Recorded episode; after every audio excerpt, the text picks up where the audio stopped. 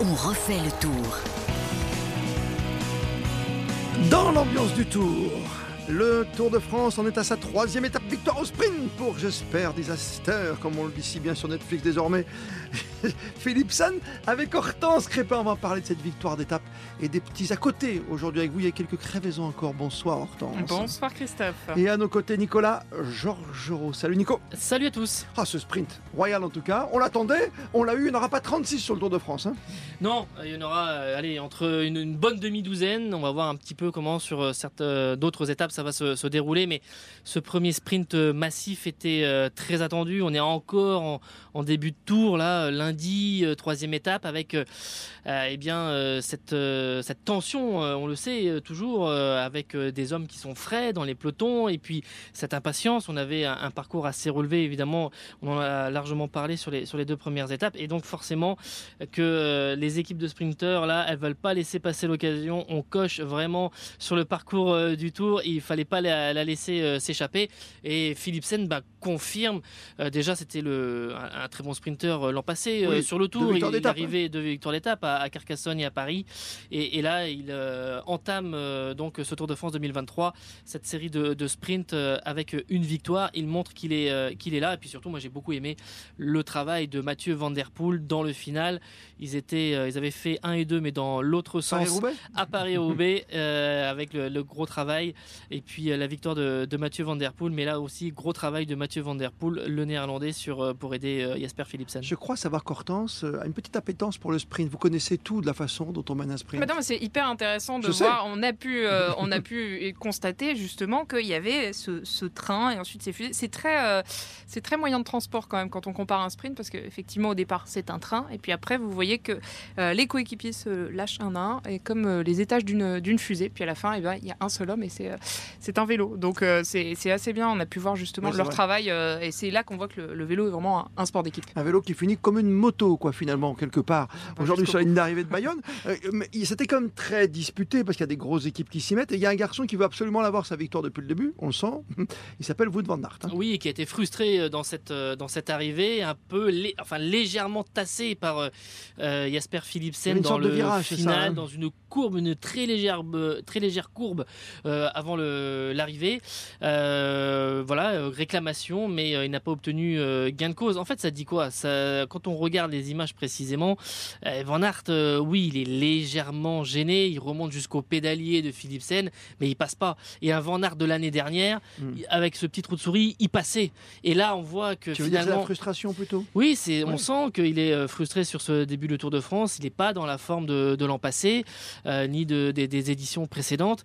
Et, et c'est vrai que finalement c'est un peu du dépit et c'est très, je trouve, c'est très symbolique de son état de forme. Euh, un petit peu, il y a déjà eu quand Victor Lafay s'est imposé ce, point rageur quand il tape le, cintre parce qu'il n'arrive pas, à le reprendre. Euh, sans doute aussi, il repense au fait que Vingegaard n'a pas beaucoup aidé dans un dernier relais pour aller euh, chercher Victor Lafay. Là, il y a ce sprint où finalement il est un petit peu juste et il est dominé par, par son compatriote. mais c'est vrai qu'il y a une belle densité. Il y a une dizaine de coureurs qui peuvent s'imposer. Il y a Cavendish qui cherche les 35 victoires d'étape pour dépasser, pour Marx. bien sûr. Euh, voilà, Girmay, ce serait un sacré symbole pour euh, l'Afrique. Euh, on va pas tous les citer, mais Jacobsen, le champion d'Europe, Philipsen, enfin bref, il y a une très très belle mais Jacobsen, tu vois, il termine quatrième, euh, Caleb Ewan qui fait, qui fait 3, Van Aert fait 5, un Cocard qui est le premier français fait 10. Tu as quand même un garçon qui s'appelle Barros, qui arrive là, qui, finalement n'a qu'à suivre la bonne roue, quoi, quelque part. Oui, c'est vrai, on, l'attendait, on, l'a cité parmi les, prétendants, mais très sincèrement, moi, à titre personnel, je ne le voyais pas aussi haut dans le, dans le classement de, de, cette étape, vu la, la, concurrence. Groenewegen aussi qui s'est un petit peu loupé.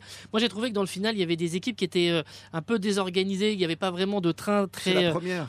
Euh, oui c'est vrai, c'est vrai, c'est vrai. Mais par exemple autour de Caleb Ewan, il a manqué du monde. Alors il y a aussi certains qui ont été un petit peu, comment dire, affaiblis, qui ont été pris dans des chutes sur les deux premières étapes. Et on a vu Caleb Ewan qui avait choisi plutôt la, roue de, de Jacobsen. Soudal Quickstep c'était bien avec Lampard, Asgreen, vraiment à, à 2-3 km après, ça s'est un petit peu décousu. Non, mais t'as pas eu de chute massive comme certaines années, tu vois, en début de tour non, non, pour préparer un sprint. Tu vois ce que je veux dire Beaucoup de tension, mais ce que nous disent les coureurs, beaucoup de tension depuis le début de ce tour, mais euh, finalement une course propre. C'est-à-dire que les deux premières étapes, euh, oui, évidemment, il y a de la tension, il y a un peu de nervosité, de l'intensité, mais finalement aussi sur des routes qui étaient de bonne qualité. L'asphalte est refait à chaque fois. et, finalement, tout, tout s'est un petit peu hiérarchisé assez rapidement. Et c'est vrai que pour l'instant, on n'a pas eu de chute massive, lourde, dans ce début de Tour de France. Ce qui arrive de temps en temps quand on frotte comme ça, autant de coureurs depuis le départ euh, de Bilbao, bien sûr. Et pour la quatrième étape ce mardi, ça va vous plaire. Vous allez, vous allez découvrir le circuit de Nogaro, au pays de l'Armagnac. C'est vrai, Hortense bah Oui, oui, ça va être très sympa. Vous allez voir, c'est différent. C'est que les, les, vélos vont arriver là où arrivent les voitures habituellement. Ça va être très, je pense qu'il y a un petit changement d'air, un changement de vision. On verra bien, peut-être pour les cyclistes. on a l'habitude de les voir sur des, des routes, sont, des routes qui sont étroites. Et là, ça va être assez intéressant de voir ce que ça donne sur, euh, sur des, des circuits qui sont beaucoup plus larges. C'est arrivé euh, il, y a quelques, il y a quelques années sur le, sur le Tour, euh, notamment à Spa-Francorchamps. Oh, un régal avec euh, ce, effectivement le peloton qui avait pris euh, Spa-Francorchamps et qui avait pris le célèbre nous aussi, Rédillon. Nous aussi en voiture à fond. Voilà. Et d'ailleurs, euh, je me souviens que cette année-là, que Arnaud Desmar eh bien, avait battu un, record de vitesse. Enfin, en tout cas, ils avaient mesuré la vitesse. Il avait été à, plus de 80 km/h sur une partie de Spa, de Spa-Francorchamps. Mais c'est vrai que le Rédillon, on l'a pas trop, comment dire, sur les images télé des fois la sensation que ça grimpe autant. Mais c'était ah assez bah, intéressant. Pas, fameux Rédillon, on connaît pour les formules, hein, bien sûr. Euh, ça va aller vite. Certains sont ralentis euh, un peu trop souvent depuis 48 heures par des petits clous de tapissier, des punaises. Vous avez pu euh, remarquer ce qui s'est passé, Hortense, aujourd'hui? Oui, alors c'était déjà le cas hier hein, avec la, deuxième étape. Et là, à peu près au, même endroit, au niveau de Saint-Sébastien, il y a eu encore une fois des, punaises et donc des crevaisons. C'est même arrivé à Tadej Pogacar qui a, dû, qui a dû changer de vélo. Lilian Calmejean a, posté d'ailleurs une petite vidéo sur les réseaux sociaux, un, un bon gros coup de gueule. Alors on voit sa roue, il dénombre 5 punaises et il écrit ces mots, hein, je le cite, Merci pour ce genre de conneries humaines, sachez qu'on peut tomber et se faire très mal. Hmm. Et plusieurs coureurs ont commenté hein, en dessous sous, la vidéo en disant que bah, à eux aussi ça leur était euh, arrivé. Euh, Guillaume Martin euh, de l'équipe Cofidis a dit que lui-même, peu de temps avant la, dernière ascension, donc pendant cette deuxième étape, ça lui était arrivé. trois de ses coéquipiers à peu près au, même endroit.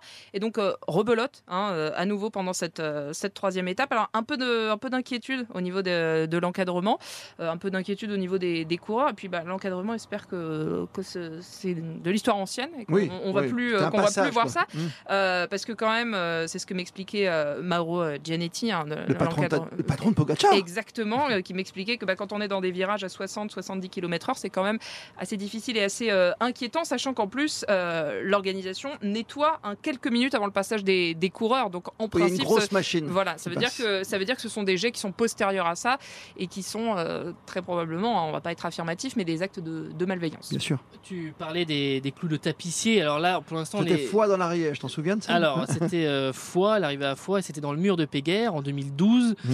avec euh, effectivement, et eh bien c'était la première fois que le Tour de France passait là, et donc des clous de tapissier qui ont la particularité donc de se retourner et d'être toujours avec la pointe en avant. Il y avait eu énormément de crevaisons. Cadel Evans avait crevé trois fois ce, jour-là. Je me souviens aussi parce que j'étais sur la moto ce, jour-là et qu'il euh, il y avait beaucoup de motos suiveuses euh, qui avaient été euh, qui avaient crevé et, c'était vraiment dangereux. Il y avait des coureurs hein, qui avaient chuté à cause de ces crevaisons. Alors pour l'instant, là, il n'y a pas de clous de tapissier qui ont été identifiés. On parle plutôt de punaises. Mais bon, évidemment, quand c'est quand vous êtes sur des boyaux qui sont aussi fins et que vous avez autant de crevaisons, ça peut être dangereux. Petite précision parce qu'on aime bien dans ce podcast vous apporter des informations. Pour en avoir discuté après une vidéo de Lilian Calmejane qui a posté sur son vélo, bah, comme quoi il avait réussi à rouler quoi, une dizaine de kilomètres, c'est ça à peu près hein Oui, ça permettait quand même de rouler, mais il y avait quand même beaucoup de beaucoup d'inquiétudes selon l'endroit où on était.